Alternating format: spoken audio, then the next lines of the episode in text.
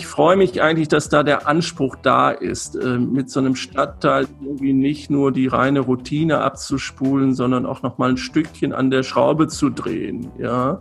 Und dass das vielleicht andere Themen sind als vor 100 Jahren, das ist okay, aber ich glaube, das ist auch unsere Rolle, die wir haben.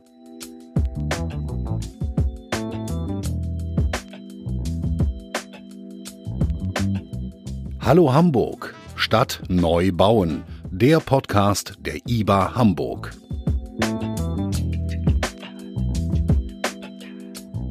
Hallo und ein herzliches Willkommen zu einer weiteren Folge dieses Podcasts. Mein Name ist Thorsten Ahles und wie gewohnt, bei mir ist Karin Peyen, die Geschäftsführerin der IBA Hamburg. Hallo. Hallo, herzlich willkommen.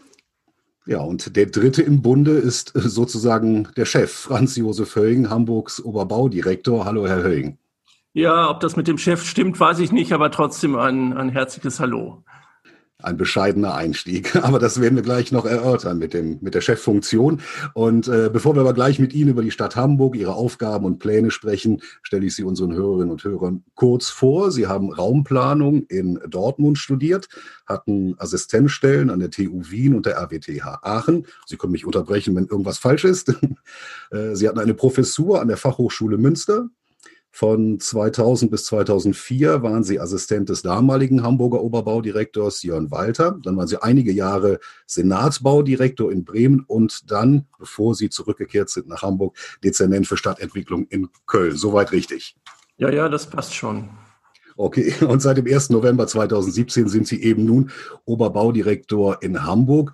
Und ich bin ja auch immer so ein bisschen dafür, Hörerinnen und Hörer ins Boot zu holen, die sich mit diesem Thema jetzt nicht so sehr auseinandersetzen. Vielleicht können Sie erstmal ganz kurz erläutern, was macht ein Oberbaudirektor? Ach Gott, ich weiß jetzt gar nicht, wie lange die Sendezeit jetzt äh, reicht. Ähm, also das ist ja ein Konstrukt, das gibt es in dieser Form eigentlich in Deutschland nur noch an ganz wenigen Stellen. Die Berliner haben so einen Senatsbaudirektor und die Bremer, Sie haben es vorhin gesagt, haben das auch gemacht, haben, glaube ich, immer ein bisschen nach Hamburg geschaut und geschielt und fanden es gut, dass es dort eine Instanz gibt, die sich sowohl um den großen Maßstab und um die Entwicklung der Stadt als Ganzes kümmert, ja, und da sozusagen Konzepte entwickelt, Ideen hat, wohin die Reise geht und gleichzeitig jemand, der aber auch an den relevanten Stellen in der Stadt sich darum kümmert, dass auch das kleine Detail am Ende stimmt. Also so eine eigenwillige Rolle wie das, die des Oberbaudirektors, die sich sozusagen um all die Belange eigentlich zu kümmern, die sozusagen das Gesicht einer Stadt ausmachen. Und manchmal sage ich das für Leute, die damit nicht so jeden Tag zu tun haben. Es ist auch so ein bisschen ein Polizist, der aufpasst, äh, äh, dass gut gebaut wird, ja, und das auch an den richtigen Stellen gebaut wird und andere Stellen freigelassen werden und das, was man freilässt, dass das auch ein Gesicht bekommt. Ja, jetzt sind Sie fast schon drei Jahre als Polizist sozusagen unterwegs in Hamburg. Wenn Sie nochmal äh, zurückblicken auf die Anfänge, mit welchen Erwartungen sind Sie hier hingekommen und haben sich diese bislang erfüllt? Also ich äh, hatte ja den Vorteil, schon mal in Hamburg äh, gewesen zu sein, eben in dieser Rolle des Referenten, des damaligen Oberbaudirektors von Herrn Professor Walter. Insofern wusste ich ein bisschen, worauf ich mich einlasse. Gleichwohl ist es dann immer eine andere Situation, wenn man dann in der ersten Reihe oder in der vermeintlichen ersten Reihe dann so steht. Ja, der Referent äh, hat ja immer den Vorteil, schön im, im Schlagschatten segeln zu können äh, und einen vorschieben zu können. Nein, also ich, ich war natürlich irgendwie mit der Erwartung nach Hamburg gekommen, dass hier die Stadt äh, sehr dynamisch sich verändert und dass man diese Veränderungsprozesse eben auch dem ein Gesicht gibt, eine Gestalt gibt. Und es gab eine ganze Reihe von Projekten, von denen ich schon wusste, dass die jetzt anstehen. Über eins reden wir wahrscheinlich heute in einem besonderen Maße, nämlich, äh, dass sich die Stadt zutraut, äh, auch weil es notwendig ist, wieder mehr über die Grenzen, ja, über die äußeren Grenzen der Stadt nachzudenken, die vielleicht in den zurückliegenden 20, 30 Jahren nicht so im Fokus standen, aber aufgrund des großen Nachfragedrucks auch nach Wohnraum, aber eben auch nicht nur, dass man ja fragen muss, wo passiert denn dieses Wachstum so ganz konkret? Und da ist eine Möglichkeit natürlich, die Stadt im Inneren weiterzuentwickeln. Das hat sie in den letzten Jahrzehnten sehr intensiv getan. Aber eben jetzt auch einen Sprung macht nochmal eben an die Stadtgrenzen und dort darüber nachdenkt, wie sieht denn dort ein Stück Stadt aus? Und das ist das ist alles andere als trivial, weil das eine Fragestellung ist, wo wir auch keine Patentantworten in unseren Schubladen äh, liegen haben. Also insofern, das war mir klar. Und dass die Stadt aber auch darüber hinaus in ganz zentralen Lagen sich nochmal ein Stück weit weiterentwickeln. So ein Stichwort wie der kleine Grasbrook, so eine richtig innerstädtische, wenn man so will, fast metropolitane Entwicklung. Oder die Idee oder das Konzept der Stadt, sehr viel mehr als noch vor einigen Jahren, sich sehr viel stärker im Bereich der Wissenschaft zu engagieren und diesen, diesem Thema ja, des Forschungs- und Wissensstandortes auch einen Ort gibt, nämlich diese Science City in Bahrenfeld. Also diese Dinge waren mir schon einigermaßen geläufig und dann ist es trotzdem anders, wenn Sie dann sozusagen in die Stadt kommen und es dann wirklich antreten müssen und mit den hohen Erwartungen, die es an so eine Rolle gibt, dann auch umgehen müssen. Ich denke da nicht jeden Tag dran, das muss man ehrlicherweise auch sagen, dann wäre man vielleicht auch ein bisschen gelähmt äh, und könnte gar nichts mehr machen. Ja, ich bin da hineingesprungen ins kalte Wasser und äh, habe mit Schwimmübungen äh, begonnen und ich, ich bin noch nicht untergegangen. Ja, so trotz aller Aufgabenflut, äh, die damit auch einhergeht. Ja, ein großes Thema haben Sie ja schon angesprochen, Oberbillwerder, worüber wir heute natürlich auch reden wollen. Frau Peiden, möchten Sie vorher grundsätzlich noch was zur Stadtentwicklung vom Oberbaudirektor erfahren, wissen? Erstmal kann man ja sagen, dass wir im letzten Jahr auch gleich zwei Clues gelandet haben mit, der, mit dem Anschluss an die Tradition der, der Bauforen. Sie haben ja letztes Jahr dieses Bauforum äh, durchgeführt und dann auch noch mit einem Thema, das eigentlich, glaube ich, keiner so richtig auf dem Schirm hatte, diese Magistralen. Das war fasziniert. Ich glaube, faszinierend, das, das hat, glaube ich, erstmal so zu Fragezeichen auf den Stirnen ähm, geführt. Und am Ende haben aber alle gesagt, das ist echt ein gutes Thema. Das müssen wir weiterverfolgen. Wie sind Sie denn darauf eigentlich gekommen? Ich meine, vielleicht braucht man dann auch einmal diese Außensicht. Oder haben Sie das aus Köln so mitgebracht?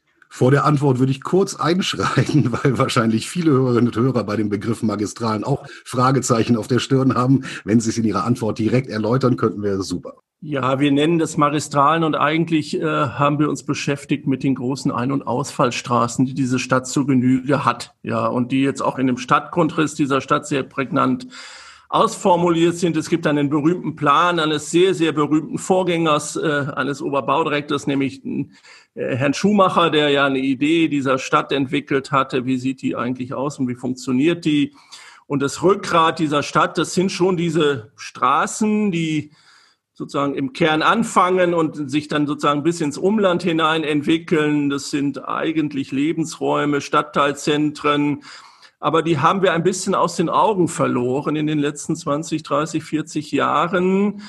Äh, sie sind ein bisschen ausgemergelt, diese Stadträume. Es sind in Teilen wirklich breite Schneisen, die durch die Stadt führen, die ausschließlich für den Individualverkehr genutzt werden und wo das links und rechts an diesen Straßen schon auch eine ziemlich spröde Welt ist. Ja, und wenn man jetzt äh, einfach konstatiert, die Stadt wird weiter wachsen, dann stellt sich ja schlichtweg die Frage, wo tut sie das denn? Wir haben ganz kurz vorhin gesagt, das, das kann sie an den Rändern, ja, an einigen Stellen tun, wie in Oberbellwerder oder wie bei einer Gartenstadt Öjendorf, über die wir nachdenken, im Hamburger Osten. Aber das allein reicht ja nicht. Und wenn man sozusagen gleichzeitig konstatieren muss, dass die zentralen großen Flächen mittlerweile längst bebaut sind, beplant sind, bewohnt sind was auch in vielen Fällen gut gelungen ist und vorzeigbar ist, dann stellt sich ja die Frage, wo kann denn die Stadt so ganz konkret sich jetzt verändern? Und dann ist es äh, irgendwie, glaube ich, auch keine bahnbrechende Erkenntnis, die nur ein fantastischer Oberbaudirektor haben kann, dass man sich schlichtweg mal fragt, können denn nicht diese Ausfallstraßen, ja, wo auch vieles so zufällig steht, wenn man so sich das anschaut, können die nicht so ein Rückgrat der Stadtentwicklung der kommenden Jahrzehnte auch werden. Und ich habe von Anfang an gesagt, wir nennen das Magistralen, das klingt schon fast wie Champs-Élysées, aber äh, so richtig wie die Champs-Élysées sehen sie an vielen Stellen eben auch nicht aus. Ja, wir haben da alles so ja auch ein Stück weit äh, vielleicht auch lieblos abgestellt, was sich da an den vorbeifahrenden Autofahrer adressiert. Äh, das ist so ein Geschäftsmodell, auch glaube ich lange Zeit erfolgreich gewesen da ist das Autohaus neben der Tankstelle, neben der Waschanlage, neben dem Gartencenter, neben dem Baumarkt, neben großen Parkplätzen. Eine hervorragende Infrastruktur also. so, ja, also ich will das auch gar nicht in Frage stellen, dass eine Stadt diese Dinge auch braucht, aber die, wir haben uns sozusagen nie so richtig Gedanken gemacht über ein, ein Gesicht an diesen Stadträumen. Und wir haben das mal überschlagen seinerzeit. Immerhin wohnen rund 150.000 Hamburger unmittelbar an diesen Straßen, ja, und das ist deren Zuhause. Und ich glaube, es ist dann schon auch unsere Aufgabe, äh, sozusagen dafür zu sorgen, dass das jetzt nicht nur äh, zukünftig auch, aber eben nicht nur äh, breite Straßen sind, die durch die Stadt geschlagen sind. Und das ist eine Generationenaufgabe. Und wir hatten einfach den Eindruck, wir müssen die Debatte dazu mal öffnen. Es ist auch gar kein ausschließlich hamburgisches Thema. Das ist ein Phänomen, mit dem alle deutschen Großstädte zu kämpfen und darüber hinaus. Und als wir uns das dann vorgenommen haben, waren wir ehrlicherweise ja auch nicht so sicher, ob das irgendjemanden wirklich interessiert. Und dann haben wir es aber trotzdem gemacht, haben angeknüpft an dieses Instrument des sogenannten Bauforums. Das haben meine Vorgänger auch in so einem bestimmten Rhythmus immer wieder durchgeführt, wenn es um so grundsätzliche Fragen der Stadtentwicklung geht. Ist so ein Format, wo man wo man nicht morgen schon Häuser baut oder Bebauungspläne macht, sondern so ein sehr freies Format, wo man sich auch ein Stück weit den Luxus erlaubt, sehr frei über ein Thema erstmal nachzudenken. Und das haben wir gemacht in den Deichtorhallen. Und was mich jetzt sehr gefreut hat und vielleicht, so ehrlich muss man vielleicht auch sein, auch gewundert hat, dass das so viele Menschen interessiert. Also wir hatten in dieser einen Woche die wir da gemacht haben mit vielen internationalen Planern, hatten wir mehr als 8000 Menschen, die da in die Deichtorhallen gekommen sind. Und es hätte vielleicht auch so sein können, dass wir da alleine sitzen mit unseren Planern. Also insofern hat das gut funktioniert und, und ehrlicherweise ist das aber jetzt auch ein, nicht ein konkretes Projekt, sondern es ist im Grunde das Suchen nach einer Strategie, wie ich mit diesen großen Stadträumen umgehe. Und das wird uns in den nächsten Jahren beschäftigen. Und wir sind jetzt auch aufgefordert, auch in dieser Koalitionsvereinbarung, die es jetzt in der neuen Regierung gibt, dass wir bis Mitte der Legislaturperiode dazu ein Konzept auf den Tisch legen müssen. Wie gehen wir mit diesen großen Stadträumen um und wie viel Potenzial für die Stadtentwicklung steckt da drin? Und ich, wenn ich noch einen Satz sagen darf, es ist beileibe nicht so, dass es nur ums Bauen geht. Ja, es, es sind jetzt nicht nur sozusagen etwas unterentwickelte Lagen, wo wir möglichst viel Wohnungsbau an die Straße stellen, damit die zweite und dritte Reihe äh, sozusagen mehr Ruhe hat. Also das, das ist dezidiert nicht, nicht die Fragestellung. Also ich habe das äh, Bauforum auch als sehr positiv wahrgenommen. Es war eine wahnsinnig gute Stimmung. Es waren alle total motiviert. Das Thema, da haben Sie recht, das war übertragbar. Jeder konnte aus seiner Heimatstadt oder da, wo sie alle tätig sind, äh, irgendwie auch äh, Informationen noch ziehen. Es war ja auch international besucht. Und wie wird Hamburg eigentlich äh, aus internationaler Sicht wahrgenommen? Sie sind ja gut vernetzt, auch in andere europäische Städte. Wie, wie schätzen Sie das ein? Ich habe vielleicht hier und da einen kleinen Ausschnitt. Äh, ich selber habe die Stadt ja bislang auch eher immer von außen wahrgenommen. Also ich habe äh, ich glaube, Hamburg ist, ist, ist international bekannt. Ja, das unterstellen wir zwar sowieso hier in der Stadt, aber es ist, glaube ich, faktisch auch faktisch auch so. Ob es dann immer so der Nabel der Welt ist, äh, sei mal dahingestellt. Aber wenn ich das jetzt mal so ein bisschen äh, begrenze auf, auf die Frage äh, von Planung, ich glaube, da ist die Stadt schon wahrgenommen als eine, die immer sehr offensiv selber auch eine Perspektive für sich entwickelt hat. Also jetzt nicht nur devot darauf gewartet hat, irgendwelche Entwicklungen zu, wie nennt man das, zu antizipieren und irgendwie zu verarbeiten, sondern die Stadt hat immer Wert darauf gelegt, äh, zu sagen, wo soll die Reise hingehen, räumlich, inhaltlich. Sie hat immer einen Anspruch an das gehabt, was in dieser Stadt gebaut äh, wurde. Das ist an manchen Stellen mal besser und mal an manchen Stellen vielleicht auch nicht, nicht immer äh, äh, äh grandios, aber gleichwohl, man, man sieht ihr das an, dass sie auf sich aufgepasst hat, dass sie sozusagen einen planerischen Anspruch immer formuliert hat und dass sie den an vielen Stellen auch mit großer Akribie und konsequent auch umgesetzt hat. Ja. Und dass es eine IBA gibt oder eine IBA gegeben hat, die jetzt weitergeführt wird, das ist genau der Grund, dass diese Stadt auch immer nach richtigen Formaten gesucht hat und ob da, oder ob das dieses Bauforum ist, was wir da vorhin ganz kurz äh, gestreift haben. Oder die Gartenschauen auch, ne? Ja, die Gartenschauen und man könnte sicherlich noch ein paar andere Dinge aufführen. So eine Planungskultur, die hier schon auch immer zu Hause war. Ja, und immer auch ein, nicht eine, nur eine selbstbespiegelnde Art, sondern immer ein neugieriger Blick nach außen auch. Was passiert woanders? Müssen wir Maß nehmen? Müssen wir uns da auch selber nochmal ein Stückchen justieren? Also der Anspruch ist da hoch und man merkt das auch bei all den Veranstaltungen, die wir hier machen, wenn wir wenn wir was ankündigen, sind, sind die Veranstaltungen immer voll. Ja, also das interessiert die Leute auch, wie diese Stadt sich weiterentwickelt und ja, ich glaube, ich glaube, es das, das wird auch von außen so wahrgenommen. Also viele Planer, die wir ja auch immer mal wieder von außen einladen, die kommen sehr gerne nach Hamburg. Ja, und das äh, hat, glaube ich, auch was mit dieser langen, langen Tradition äh, zu tun. Und hinterlassen ja auch ihre Spuren. Ne? Also auch für Oberbewerder, wenn ich da mal ganz galant den Schwenk hinmache,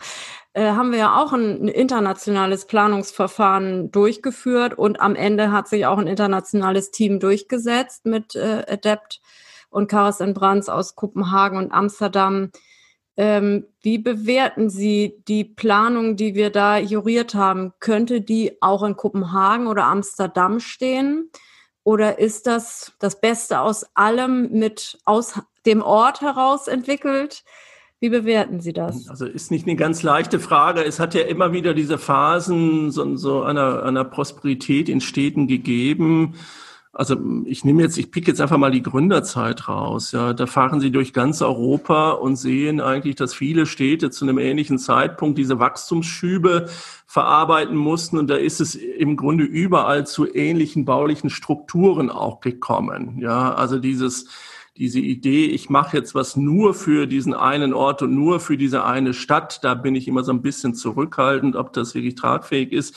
Ich meine, als wir damit angefangen sind oder als ich gekommen bin, da waren Sie ja schon damit angefangen, mit dem Oberbelwerder die Aufgabenstellung zu formulieren, viele öffentliche Veranstaltungen im Vorwege zu machen. Und ich muss sagen, ich habe da wirklich mit ganz großem Respekt mich da dieser Aufgabe erstmal genähert. Das ist eine echte Königsdisziplin, sagen vor den Toren der Stadt in einer Landschaft, die auch ein Stück weit eine Kulturlandschaft ja ist, einen neuen Stadtteil zu planen. Das haben schon viele Generationen vor uns versucht, ehrlicherweise äh, auch nicht immer ganz erfolgreich. Ja, wenn man so in die 60er, 70er Jahre schaut.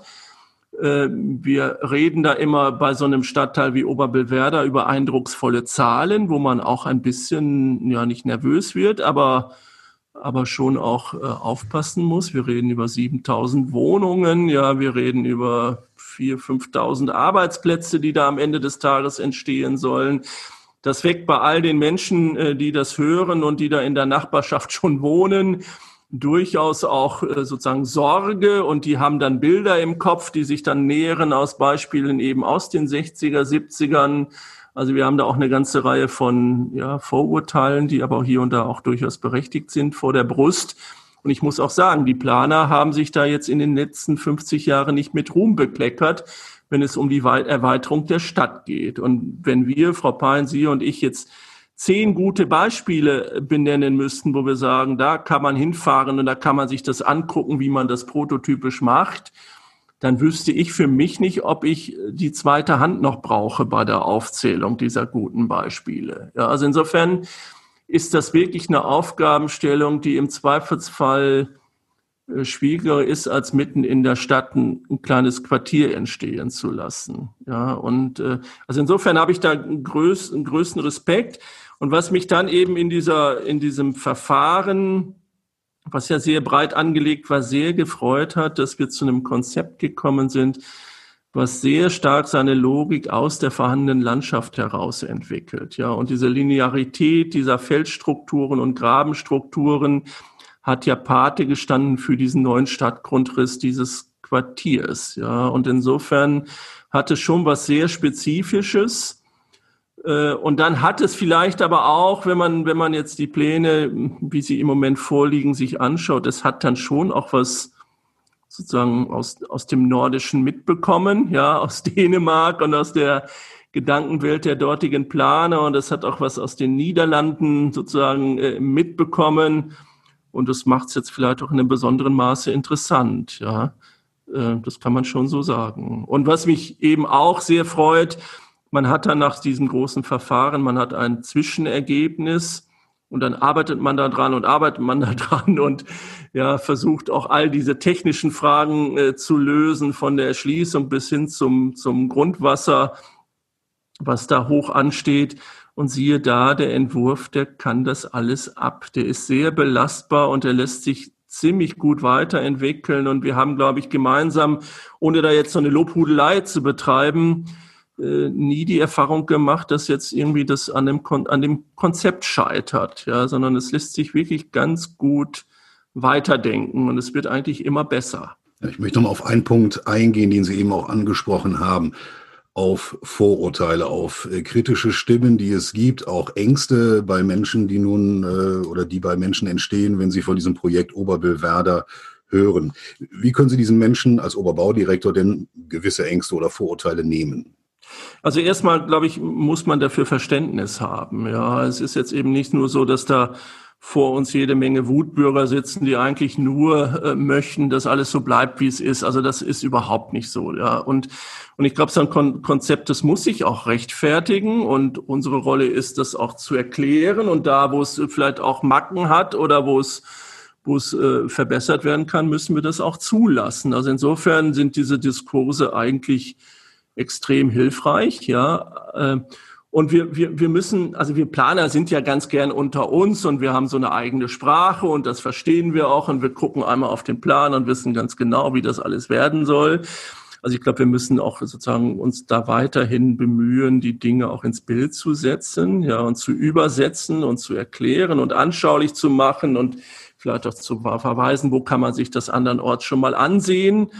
Also wir haben da eine, eine ständige Rolle, uns da, ich, ich, will nicht sagen, rechtfertigen zu müssen, aber äh, die Dinge auch anschaulich zu machen und offen zu sein für Anregungen und, und, und, äh, und Vorschläge. Ist das eine der größten Herausforderungen bei so einem Projekt wie Oberbillwerder oder welche sehen Sie noch da, auch in den nächsten Jahren? Wir haben jetzt einen schönen Plan oder viele schöne Pläne, die man so übereinander legt, ja, und einige beschäftigen sich mit den Rohren, die man verlegt und die andere äh, kümmern sich um die Dächer. Ja, sehr flapsig jetzt formuliert. Äh, nee, also ich glaube, die eigentliche Herausforderung besteht, das mit dem Anspruch dann auch umzusetzen, den wir jetzt in den Plänen formuliert haben. Man braucht einen sehr langen Atem. Ja, und äh, auf der einen Seite braucht man eine klare Vorstellung, wohin die Reise gehen soll. Und gleichzeitig, äh, wir reden ja über einen Zeitraum von vielleicht 10, 15, 20 Jahren. Keiner von uns kann das heute ganz exakt sagen äh, wann dieses Konstrukt Oberbellwerder weitestgehend fertig sein äh, wird. Äh, und, und da müssen Sie aber diese Ideen, die da drin stecken, wirklich auch über diesen Zeitstrahl hindurch halten. Ja, dass das nicht auf einmal beliebig wird und so ein Potpourri. Also ich will da keinen architektonischen Streichelzoo, wo sozusagen jedes Haus sich selbst genügt, sondern diesen Zusammenhang, diese lesbaren Stadträume, auch so, so eine Dramaturgie, die da ja drinsteckt von Dichte. Also im Kern ist es kräftig und dicht, ja, zu den Rändern nimmt es ab. Diese Vielfältigkeit unterschiedlichster Wohnangebote, wirklich diese Mischung hinzubekommen zwischen und Wohnen und Arbeiten, weil wir eben nicht wollen, dass die Menschen da nur wohnen, weil sie einen Schlafplatz brauchen, ja, sondern dass das wirklich ein Stückchen Stadt wird, dass wir eine Mischung hinbekommen, dass wir ein Angebot äh, auch an, an, an Dingen des täglichen Bedarfs haben, dass wir Bildungseinrichtungen dahin bekommen, die sich zum Stadtteil öffnen. Also das ist eine unendliche Flut von, von Themen und die kann man alle aufschreiben und die kann man in Pläne äh, schön aufzeichnen, aber man muss sie dann auch durchhalten. Man muss sozusagen all die Bauträger, all die Bauherren, äh, all die öffentlichen Einrichtungen, die da bauen werden, die muss man alle sozusagen auf diese Idee auch nicht einschwören, aber mitnehmen, ja, und es dann auch umsetzen. Und am Ende, das klingt jetzt unglaublich banal, müssen da richtig gute Freiräume entstehen, die nutzbar sind und es müssen auch richtig gute Häuser da entstehen, die man sich angucken kann. Und man muss das Gefühl haben, die Plätze, die sind lebendig und gut proportioniert und das klingt jetzt alles wie eine Binsenweisheit, aber die Erfahrung zeigt eben, dass man sich da unglaublich kümmern muss und zwar jeden Tag. Und auch dafür ist ja die IBA, äh, die Gesellschaft ins Leben gerufen worden, dass da Leute sind, die sich jeden Tag damit beschäftigen und diese Abhängigkeit dieser verschiedenen Themen auch im Blick haben. Dann gibt's ja auch noch Innovationen tatsächlich, wo, wo man manchmal auch an Grenzen in, in rechtlichen Grundlagen kommt, wo man eben auch irgendwie versuchen muss, äh, gelernte Prozesse auch nochmal zu, zu öffnen. Aber äh, was ich in Oberbewerder wahrnehme, ist, dass, dass da alle unglaublich ambitioniert sind. Also eigentlich ganz Hamburg äh, bis zur Stadtreinigung und wie entsorgen wir den Abfall? Wollen Sie gucken, was ist eigentlich State of the Art? Was muss man in Oberbewerder vielleicht neu machen, ein Stadtteil, der dann auch erst in 20 Jahren äh, wirklich vielleicht vollendet ist. Ähm, das geht teilweise schon so weit, dass ich schon Angst habe, dass wir zu viele Modellprojekte haben, dass das mehr so eine Art Schaukasten wird, denn am Ende brauchen, muss es ja ein Zuhause werden für ganz viele Menschen. Also wir werden im Moment wirklich überrannt mit Ideen für Förderprojekte und äh, neueste Dinge und auch da ist die Herausforderung irgendwie auch so ein bisschen ja, was Bodenständiges äh, zu haben, was dann auch funktioniert. Das ist so eine Abwägung. Also ohne jetzt Geschichten erzählen zu wollen, aber ich war vor, ja, ich glaube, einem Jahr gebeten worden, oder ist schon vielleicht etwas länger her, bei einer Veranstaltung im Dulsberg einen kleinen Vortrag in einer Kirche zu halten, die da umgebaut wurde an einem Sonntagnachmittag. Zu Dulsberg, es hatte Jubiläum, so, und jetzt äh, muss ich sagen, klar, man kennt das Dulsberg, man ist da öfter gewesen. Schon als Student ist man nach Hamburg gefahren, um sich den Dulsberg anzuschauen. Aber gleichwohl war mir ein bisschen mulmig, äh, äh, weil so eine kleine Rede am Sonntagnachmittag, das muss ja auch irgendwie passen und äh, äh man soll da ja auch nicht nur plaudern, sondern soll irgendwie was auch Fachliches zum Dulsberg sagen. Und dann habe ich in einer Nacht- und Nebelaktion mich nochmal eingelesen, habe alle Bücher hier aus der Bibliothek unten äh, nach oben geschleppt, hier bei mir in den zwölften Stock und habe irgendwie ein Wochenende gelesen zum Dulsberg. Und vieles äh, kam dann irgendwie wieder in Erinnerung, aber was mir wirklich durch die Latten gegangen war, dass der Schuhmacher, besagter, berühmter Oberbaudirektor, der das äh, Konzept entwickelt hat, ein Drittel der Flächen des Dulsberg als einen Experimentierraum definiert hatte wo neue Häuser entwickelt worden sind, äh, neue Erschließungssysteme für Wohnhäuser, die es so noch nie gegeben hat. In einer Zeit, wo das finanzielle Korsett dieser Stadt noch viel enger um den Leib geschnallt war, als das heute vielleicht der Fall ist. Und da muss ich schon sagen, dieses, diesen Anspruch an, an, an, an diese Stadtentwicklung, die mehr ist, als nur den Standard einfach zu wiederholen, ja, es so zu machen, wie man es immer gemacht hat das ist dann vielleicht auch ein bisschen zu wenig. Insofern, Frau Pein, freue ich mich auf äh, äh, die voll gefüllten Zuschauerränge, ja, die uns immer anfeuern, äh, jetzt den Pass noch steiler zu machen, ja, oder einen ganz tollen Trick irgendwie an der Außenlinie anzuwenden oder so. Also ich, ich freue mich eigentlich, dass da der Anspruch da ist, äh, mit so einem Stadtteil irgendwie nicht nur die reine Routine abzuspulen, sondern auch noch mal ein Stückchen an der Schraube zu drehen, ja. Und dass das vielleicht andere Themen sind als vor 100 Jahren, das ist okay, aber ich glaube, das ist auch unsere Rolle, die wir haben. Absolut, das ist auch das Spannende und da nehme ich ganz viel Bewegung äh, in sämtlichen äh, Dienststellen wahr. Ähm, wir werden sehen, wie wir das dann an den Boden bringen und wo wir an Grenzen stoßen. Und ich glaube auch, dass ähm, auch in der Bevölkerung und bei den Beteiligungsformaten, die wir hatten, dass eigentlich das, was wir da in den Plänen sehen und auf den Visualisierungen, eigentlich auf auch ein, eine große Zustimmung trifft, dass es nur eher eine Skepsis tatsächlich gibt, schaffen wir das. Ne? Also da fängt es mit Regen, da gab es das große Regenwasserereignis, aber das, was da abgebildet wird als Anspruch, den wir formuliert haben, der hat schon, glaube ich, eine breite Zustimmung gefunden. Und das ist halt tatsächlich jetzt die Königsdisziplin, wie Sie eben sagten, äh, die Qualitäten tatsächlich in die Realität zu bringen. Und das dauert ja auch noch ein paar Jahre. Wir arbeiten fleißig dran. Meine Königsdisziplin ist es immer, die Zeit ein bisschen im Blick zu behalten. Und wir stoßen jetzt schon an unsere zeitliche Grenze, haben gleich schon eine sehr interessante halbe Stunde hinter uns. Deshalb würde ich Ihnen, Herr Höing, äh, zum Abschluss gerne noch eine persönliche Frage stellen. Was könnte Sie denn dazu bewegen, selbst irgendwann nach Oberbillwerder zu ziehen? Ich glaube schon, ähm, dass uns das jetzt erstmal gelungen ist, in den Plänen, wie gesagt, äh, mit allen Vorbehalten, ziemlich interessante Wohnlagen zu schaffen, ja, die von dieser unmittelbaren Nachbarschaft zur freien Landschaft profitieren, die Landschaft diesen Stadtteil sehr prägt und äh, also ich, ich glaube, dieses, dieses Thema des Wohnens an der freien Landschaft und trotzdem eine, eine urbane Qualität da entstehen zu lassen, das könnte eine Mixtur sein, die uns vielleicht an so vielen Stellen eben auch nicht begegnet. Ja, und wie gesagt, ich bin da durchaus ein bisschen selbstkritisch mit unserer Profession. Was ist da in den letzten Jahrzehnten so entstanden? Und da könnte Oberbellwerder schon nochmal äh, die Qualitäten neu definieren. Ja, und und ich hoffe, dass wir das auch schaffen, so eine Vielfältigkeit an diesen Ort zu bringen. Ja, also keine uniforme Siedlung, wo man sozusagen abends hinfährt und morgens wieder wegfährt, sondern ja, so ein, so ein Stück Heimat, auch wenn das ein etwas merkwürdiger Begriff vielleicht äh, äh ist und den ich da nicht so oft verwende, aber ja, ein Stück, ein Stück Stadt äh, an der Landschaft. Das, das könnte eine, eine Besonderheit sein. Ich denke, wunderbare Schlussworte für diese Folge unseres Podcasts, Herr Höhing. Deshalb dann an dieser Stelle herzlichen Dank, dass Sie heute unser Gast waren und Zeit für uns hatten. Ja, vielen Dank von meiner Seite. Vielen Dank, Herr Höhing.